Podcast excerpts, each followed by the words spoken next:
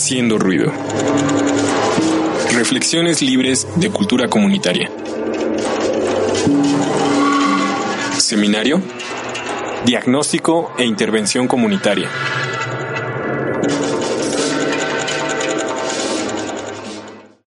Hola, ¿qué tal? De nuevo estamos eh, aquí en la cabina del RULEM. Esta tarde nos acompaña Claudia Oceguera. Hola, buenas tardes. Y pues nos viene a hablar sobre diagnósticos e intervención comunitaria. Su seminario se impartió el sábado pasado en el Centro Cultural del Árbol Victorioso. Eh, pues Claudia, ¿quieres presentarte, por favor? Hola, buenas tardes nuevamente. Mi nombre es Claudia Oceguera y pues he trabajado ya desde hace mucho en estos procesos de formación para el desarrollo comunitario que al final de cuentas el objetivo último es generar autonomías, ¿no? Que las comunidades logren procesos de autonomía y empiecen a generar tanto a nivel económico como a nivel social eh, pues la autogestión, ¿no? Que al final de cuentas eso es lo que verdaderamente debemos hacer como ciudadanos, ¿no? Ser autogestivos.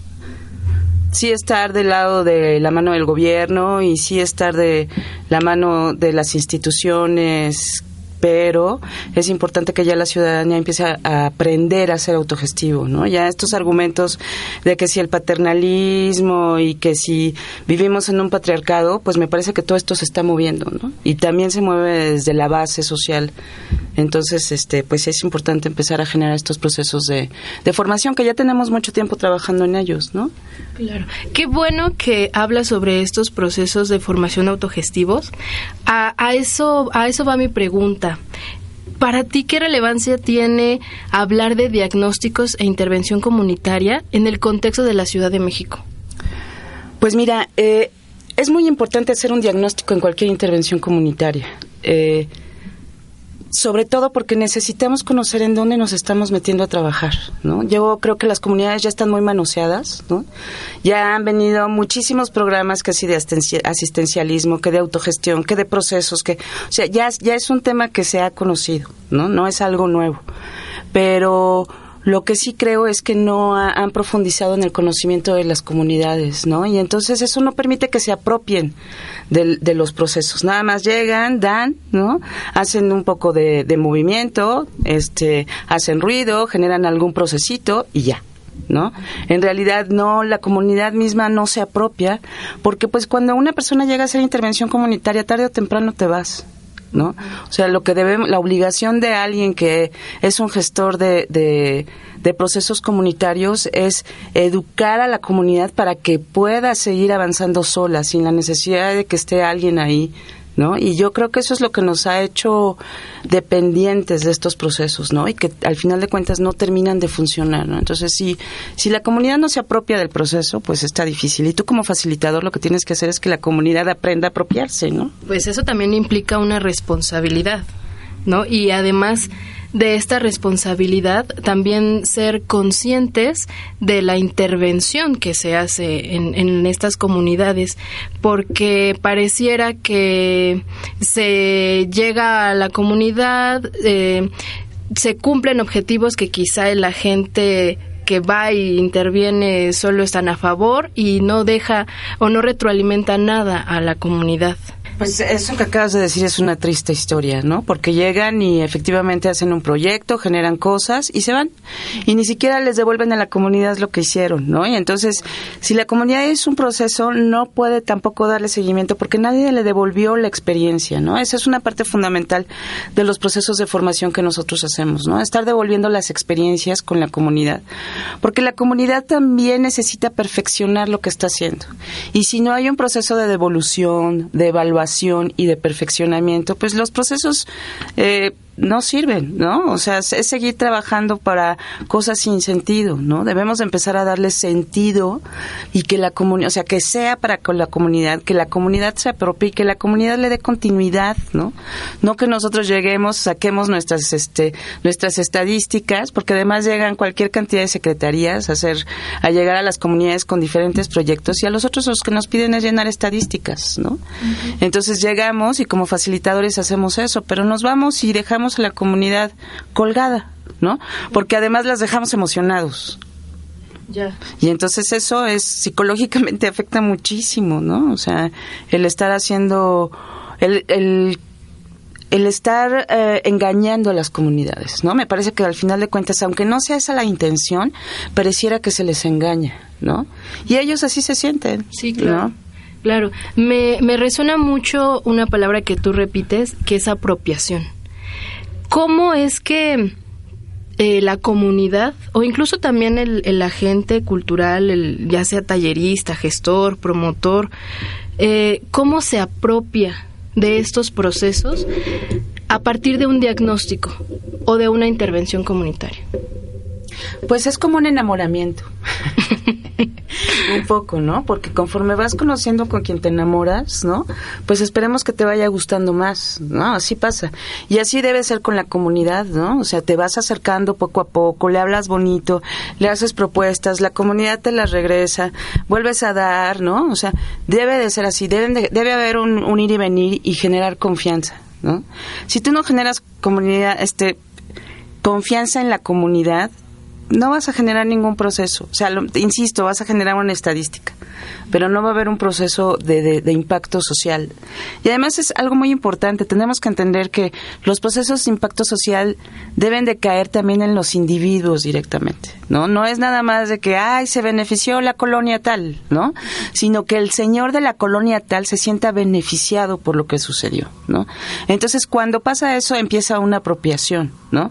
O sea, es mi espacio. También tenemos que entender que la comunidad se tiene que hacer cargo y responsable de su espacio, ¿no? Hemos con tantas situaciones que sí era tenemos gobiernos años, o sea, años de procesos paternalistas, ¿no?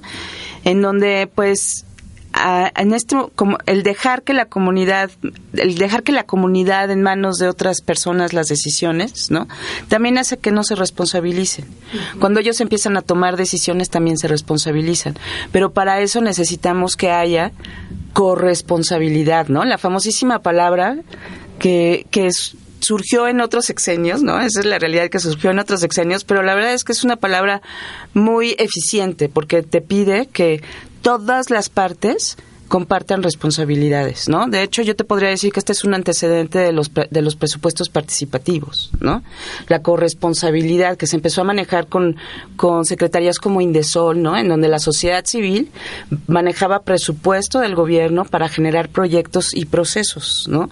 El problema es que cuando tú quieres hacer eh, un proceso, no nada más tienes para un proyecto, o sea, es, es, una parte, ¿no? Un proceso es de muchos años, de mucha necedad. Les decía en el taller que un trabajador social, alguien que trabaja en el campo social, tiene que ser necio. ¿no? O sea, si no tienes esa necedad, esa persistencia que hasta la misma comunidad te bate y te diga, no, no te quiero, y tienes que estar ahí, ándele, mira, y es, es, un enamoramiento, como te decía, ¿no? O sea, sí. tienes que generar eso y sí tienes que hacer el diagnóstico, o sea, ya me parece como una falta de respeto a las comunidades que no lleguemos y hagamos un diagnóstico por todas las variables que, que intervienen, ¿no? Fíjate que eso, eso último que, que, dices, la importancia de hacer un diagnóstico, en el encuentro levadura que se llevó este año, el encuentro nacional de cultura comunitaria, hubo una mesa que también se discutía sobre los diagnósticos.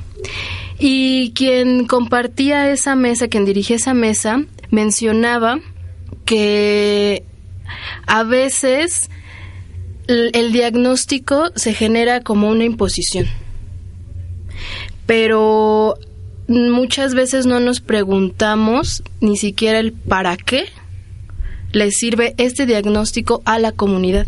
Quizá podría funcionarnos a nosotros que nos acercamos y que necesitamos algún dato o eh, eh, diagnóstico para incluso pues no sé, conocer eh, condiciones físicas territoriales, pero a la comunidad ¿De qué le sirve este diagnóstico? Ahí se llevaba esa discusión en esa mesa. ¿Tú, ¿Tú qué nos puedes decir sobre eso? Pues mira, yo lo que te puedo platicar es que yo manejo cuatro tipos de diagnósticos, ¿no? El primer diagnóstico que, que utilizo es el diagnóstico por observación, en donde obviamente el referente es, es, somos nosotros, ¿no? Porque lo que me va a permitir emitir algún tipo de observación, de comentario, de saber qué es lo que sucede, pues obviamente es mi experiencia, es lo que yo sé, pero es simplemente mi visión.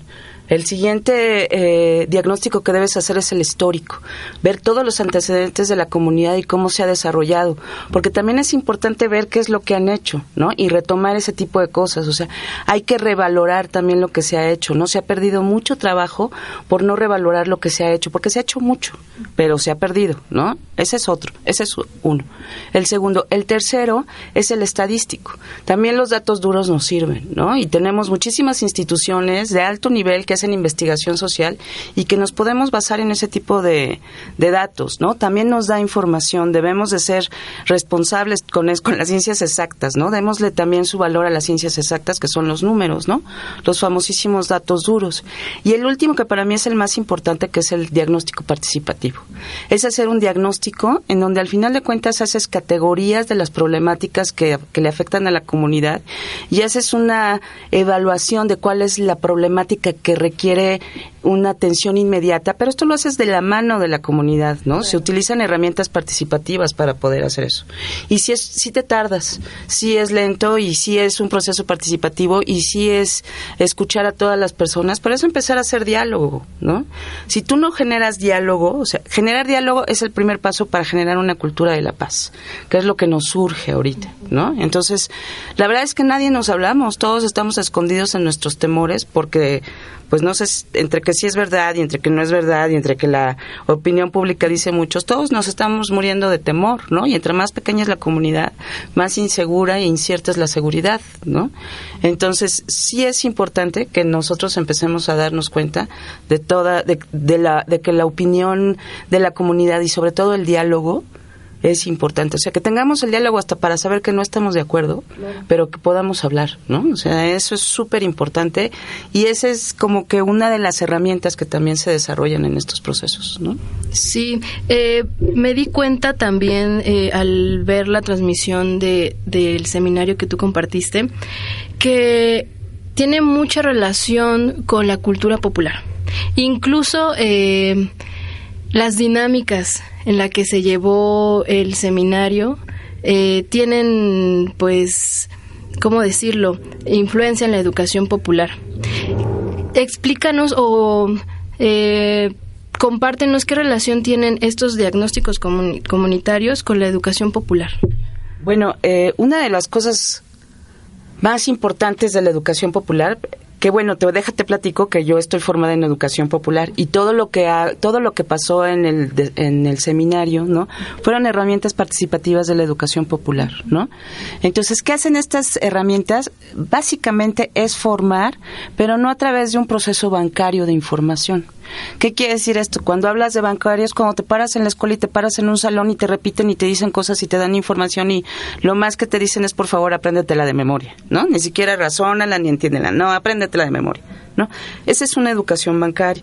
Y la educación popular eh, eh, está dentro de las teorías de educación constructivista, que dice que la experiencia es el elemento más importante para que el sujeto pueda construir conocimiento.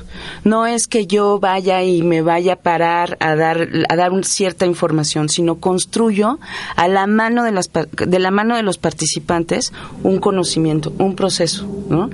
Es este es súper bonito porque además es cada taller es una, una cosa única y exclusiva porque depende muchísimo del tipo de perfil de personas que están con ahí, ¿no? Y a mí me sorprende muchísimo cómo, cómo las herramientas participativas son maravillosas para sacar información, ¿no? O sea, sé que se oye feo eso de sacar información, pero la realidad es que la gente le tiene la necesidad de decir y de ser escuchada, ¿no?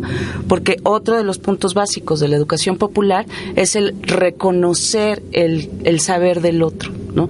Todos sabemos, pero entre que vivimos en una situación donde se le da un exclusivo valor a la academia, ¿no?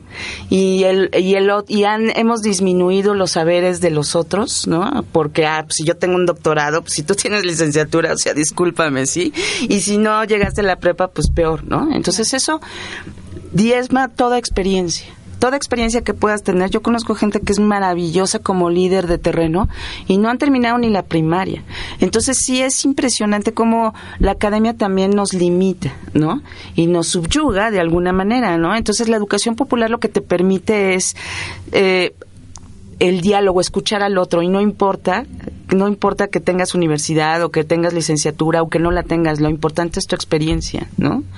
Entonces, y vamos, y vamos redondeando el conocimiento. Mi trabajo como facilitadora es justo ese conocimiento, ponerlo como, como descifrarlo para que pues se pueda entender, ¿no? Y que ellos mismos lo puedan entender. Ese es el trabajo del facilitador, ¿no? O sea, lo que tú estás tratando de decir más o menos va por aquí o va por allá y tener la sensibilidad de poder entender eso, ¿no?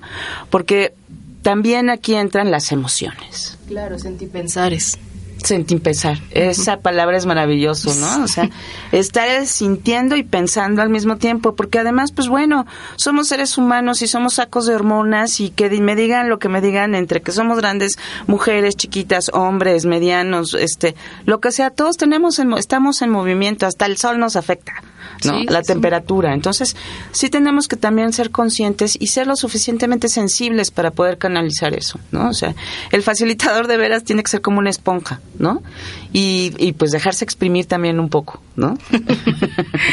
sí, y pues creo que la, la pregunta obligada y que se tenía planteada para esta entrevista pues que nos compartas qué es eso de, o que nos expliques qué es eso de la intervención comunitaria y estos diagnósticos comunitarios. Mira, la intervención comunitaria viene de una teoría del trabajo social. ¿no? Y se generó eh, en los años, yo creo que a finales de los 60, principios de los 70, ¿no? Y esta teoría lo que decía era que había que, que ser conscientes de, del trabajo que se puede hacer en una comunidad para su transformación, ¿no? El argumento era elevar la calidad de vida, ¿no? Ser que si tú llegabas y dabas una intervención comunitaria, o sea, un proceso de desarrollo social, que al final de cuentas es eso, este, tú podías hacer esta intervención comunitaria y mejorar la calidad de vida de la comunidad, ¿no? Eh, se ha ido enriqueciendo la teoría, por ejemplo, eh, la, la, intervención comunitaria no marca por eh, el diagnóstico participativo como tal, ¿no? Es más observador, ¿no? Sobre todo es más observador su papel dentro del trabajo social es más de observador, no se involucra tanto, pero la combinación que yo hago con la educación popular y con la psicología social es justo no solo convertirte en observador, sino también en ser agente de cambio, ¿no? El agente de cambio es aquel que está consciente que tiene que tiene que generar un movimiento para un proceso de transformación. Y es como llegar y si digamos si nos imaginamos que la comunidad está en un en un movimiento ya dado, ¿no? Ya muy común, tú llegas y metes este proceso de intervención comunitaria y y, y, la, y la idea es que generes un cambio. Me explico. ¿Para qué sirven los diagnósticos? Pues para saber cuál es la problemática por la que puedes entrar, ¿no? Ahorita todos los diagnósticos, evidentemente, sale que la problemática más urgente es la seguridad, ¿no? Todos. Este, entonces, esa es una, esa es una área donde tú te puedes meter y hacer un proceso participativo de desarrollo, ¿no? Te pongo un ejemplo. En Michoacán generamos eh, escuelas seguras. ¿No? En donde lo que buscaba la comunidad es que los niños, sobre todo las niñas de la secundaria que iban en la tarde cuando ya se oscurecía, llegaran seguras a sus casas, ¿no? Entonces se implementó un programa en el que se pusieron desde focos, este, se les enseñó a que fueran juntas, las mamás se generaron equipos, o sea, hubo, se trabajó con los papás, ¿no? Para, pero primero hicimos un diagnóstico, o sea, saber por dónde, cuál era la problemática y qué era lo que más urgente, o sea, no era poner patrullas, era poner focos. ¿No? Entonces, aquí la situación es, es, saber por dónde entrarle al proceso, ¿no? Porque tú dices seguridad y pues bueno, lo podemos ver ahorita en todos los en todas las, las redes sociales, ¿no? Todo el mundo quiere que haya balazos y que haya todo este tipo de cosas, ¿no? Y en realidad lo que puedes hacerlas puedes hacer cosas seguras sin necesidad de poner una patrulla o muchas pistolas alrededor, ¿no? Sino simplemente es cuestión de preguntar, de saber preguntar. Hay que saber preguntar y saber detectar también, ¿no? Muchos de estos proyectos de escritorio que se le llaman tienen ese error, ¿no? Que dicen, no, no, pues la onda es poner patrullas, por, sigamos en el ejemplo, ¿no? Y pues no, la realidad es que no, la realidad era que con que se pusieran focos, los papás se organizaran, se platicara con los chavos, ¿no? La, seguridad aumentó considerablemente y todos los delitos disminuyeron, ¿no? Entonces era muy simple, ¿no? Pero hay que saber escuchar. Claro. Eh, también eh, algo que a mí me pareció, pues, favorecedor y que al escucharte también, este, cuando mencionabas de saber qué preguntar para sacar información. Eh, a mí me pareció muy pertinente la dinámica del mapa como universo de conceptos mm. para construir la definición de diagnóstico y este y, e intervención participativa. Y creo que también en esta propia dinámica tú estabas haciendo un diagnóstico del grupo, ¿no? Al preguntarle, al darles un papelito a cada quien con un concepto y decirle, con tus palabras, descríbeme qué es, por ejemplo, eh, contexto, ¿no? O realidad. Eh, ¿Qué nos puedes platicar sobre, sobre esto? Mira, esa dinámica lo que busca es justo unificar ideas, ¿no? Porque además, pues todos tenemos una idea diferente, porque con esta situación de que la palabra ya no tiene el mismo valor que antes, ¿no? Que hemos permitido que la palabra se utilice para muchos significados, ¿no? Entonces, eh, es importante unificar ideas, ¿no? Y entonces, al mismo tiempo de que estás unificando ideas, vas eh, centrando a las personas en este mapa mental para llegar a lo que era generar una intervención comunitaria para, para la calidad de vida, ¿no? Entonces, eh, lo que iba yo haciendo también era preguntarles para ver qué sabían, ¿no? O sea, ¿qué sabes tú? ¿Cuál es tu concepto? Porque no es lo mismo que una, una definición de contexto de una persona que estudió literatura a una persona que estudió eh, cultura, eh, vinculación comunitaria, cultura o comunicaciones, ¿no? O sea, son, me van a decir unas definiciones completamente diferentes, ¿no? Entonces, la idea era que todos pudiéramos entretejer estos, estos conceptos distintos que teníamos sobre la misma palabra, y a partir de ahí empezar a trabajar en conjunto, porque además también es unificarnos, ¿no? Es vernos iguales, ¿no? Y reconocer nuestros saberes como te lo decía, es una parte fundamental de la educación popular, el poder reconocer el saber del otro, ¿no? Claro, claro. Y pues también nos gustaría saber, eh, para ti, eh, cuáles fueron las reflexiones que se generaron en este grupo, porque sabemos que así estés llevando a cabo el mismo taller, pero los grupos son diferentes. Así las personas tengan el mismo perfil, eh, llamémoslo académico o de formación, eh, los resultados son diferentes. Para ti, ¿cuáles fueron las conclusiones más pertinentes que se llevaron a lo largo de tu, de tu participación con este seminario? Pues mira, una de las cosas que me gustaban muchísimo fue que se trabajó mucho el tema de las autonomías y de la gobernabilidad, ¿no? Entonces, evidentemente tiene que ver mucho con el perfil del grupo, ¿no? Como te decía, había muchos, muchas personas que ya tenían mucha experiencia trabajando en desarrollo comunitario, ¿no? Y que saben la importancia de la autogestión y que ellos mismos se conciben como seres autogestivos. También esa es una de las partes importantes, ¿no? Alguien que quiere generar en un cambio, que quiere ser agente de cambio, él mismo se debe de, de percibir, ¿no? Yo creo que una de las cosas más bonitas que dijimos en este taller fue que en el momento que tú empieces, te, involucras en un proceso de cambio, de, desde la intervención comunitaria y que generas cambio, tú mismo cambias. Tú también vas a cambiar como persona, como sujeto, ¿no? Entonces, esa fue una de las que más me gustaron. Y la otra fue justo esta, de que era, de que era súper importante generar el diálogo, aunque no estuviéramos de acuerdo aunque no hablemos de lo mismo, ¿no? había muchas cosas en las que el grupo era muy parecido, pero también había cosas muy que, eran muy dispersas, ¿no? Que eran muy diferentes y en los que no estuvimos de acuerdo. Y, y afortunadamente lo logramos pasar. O sea, eso, eso a mí me parece fundamental, el poder aceptar la diferencia con el otro, ¿no? Entonces, me parece que es importante que empecemos a generar estos procesos, aunque parezcan mínimos, ¿no? Hay una teoría maravillosa que a mí me gusta mucho desde la universidad, que se llama la teoría de las minorías activas, que dice que a partir de que, de que hay movimientos de pequeños círculos, de pequeños grupos se empiezan a empieza a impactar en el resto de las comunidades el movimiento no entonces pues sí es como como casi como una lavadora no se empieza a ver el movimiento y se empieza a hacer más grande más grande más grande más grande no entonces yo creo que eh, también esto es el resultado de años o sea hemos ha habido trabajo social y comunitario ya desde hace muchísimo tiempo y yo creo que ahora ya hay hasta academia, ¿no? O sea, eso está maravilloso. Antes éramos puros subversivos los que hacíamos este tipo de cosas, ¿no?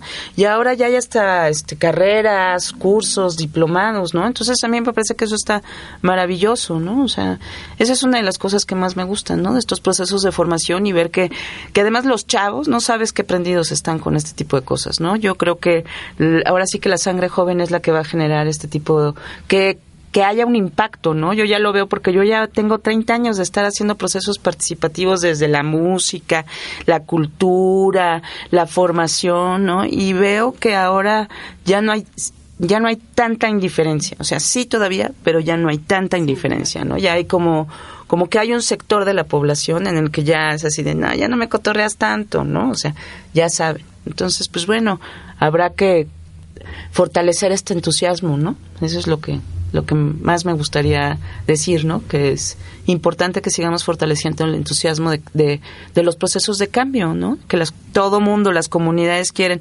Y no me refiero nada más a las comunidades que están allá en la Sierra de Puebla, no, sino la comunidad en la colonia que está aquí afuera, ¿no? Entonces, eh, hay que reconocerlos a ellos también como comunidades, ¿no? No perdernos nada más en lo urbano, ¿no?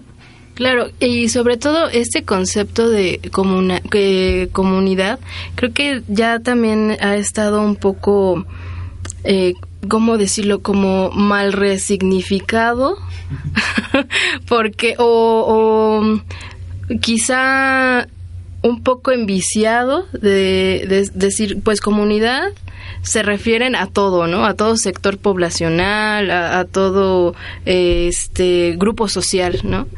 No sé, eh, eso a mí me, me brinca un poco. Pues mira, las definiciones de comunidad tienen que ver mucho con el territorio. ¿no? Este, así las de libros te dicen, es un grupo humano que está en un territorio y que comparte las mismas expresiones culturales, sociales y económicas. Pero también hay unas teorías muy bonitas, sobre todo de Sudamérica, de que dice que el territorio también es mental, ¿no?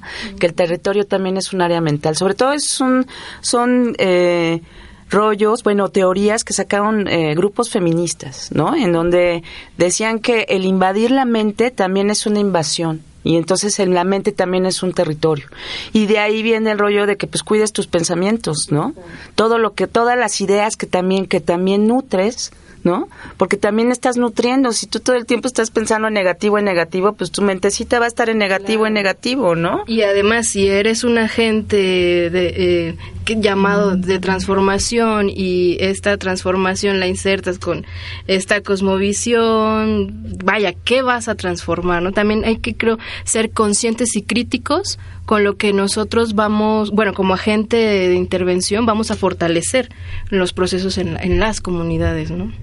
Sí, eh, mira, esta parte del, territorio mental a mí me gusta mucho, ¿no? O sea, hay que también tener cuidado porque las ideas también invaden, ¿no? Entonces hay que, hay que ser respetuosos también de las ideas, ¿no? Entonces, pues bueno, eh, a mí me gustó mucho el seminario, fui muy feliz, ¿no? La verdad es que soy muy feliz cuando la gente se entusiasma y a pesar de que fueron ocho horas, este, estuvo cansado porque las dinámicas son cansadas, ¿no?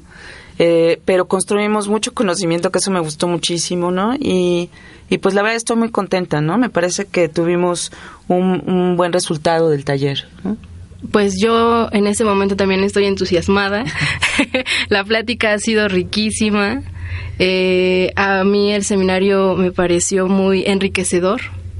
Este y pues nada, el tiempo, el, el tiempo pues nos come y pues nada, agradecerte eh, este tiempo, este espacio que, que nos das al compartir en el seminario. No sé si gustes. Agradecerles a todos ustedes, ¿no? Que se esté abriendo este tipo de espacios, ¿no? Yo la verdad es que me siento muy afortunada de poder llegar a un espacio como este, en el que, pues, es una comunidad de saberes, tal cual, ¿no? Y eso a mí me parece súper rico, ¿no? Porque ya vuelvo a lo mismo, ¿no? Creíamos que los saberes nada más son los que nos permite la academia, ¿no? Cuando hay tantos más saberes y reconocerlo.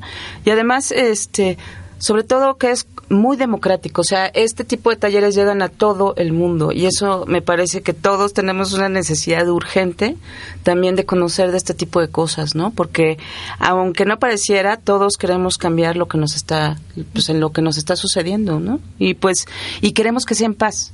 Créeme, yo creo que todos queremos que sea en paz, ¿no? Entonces debemos de buscar los caminos, ¿no?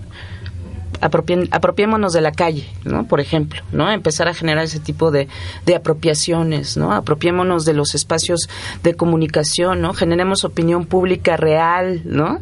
No manipulada, o sea, es penoso ver las noticias, ¿no? Ya todo el mundo sabe que te están cotorreando, o sea, es penoso. Entonces, empecemos a generar procesos reales, ¿no? El análisis de la realidad es una herramienta fundamental también de la educación popular, ¿no? Entonces, empecemos a trabajar ese tipo de temas, ¿no? Yo creo que ya no nos merecemos que nos estén engañando, ¿no? Comparto totalmente contigo y pues creo que, pues sí, estos son espacios para, para impulsar estos procesos. Y en el camino andamos. Muchísimas gracias. Espero que se logre otro tallercito, otro seminario como estos, ¿no? Por supuesto. Nos faltó el de planeación. Sí, y ese es también otro tema. Así es.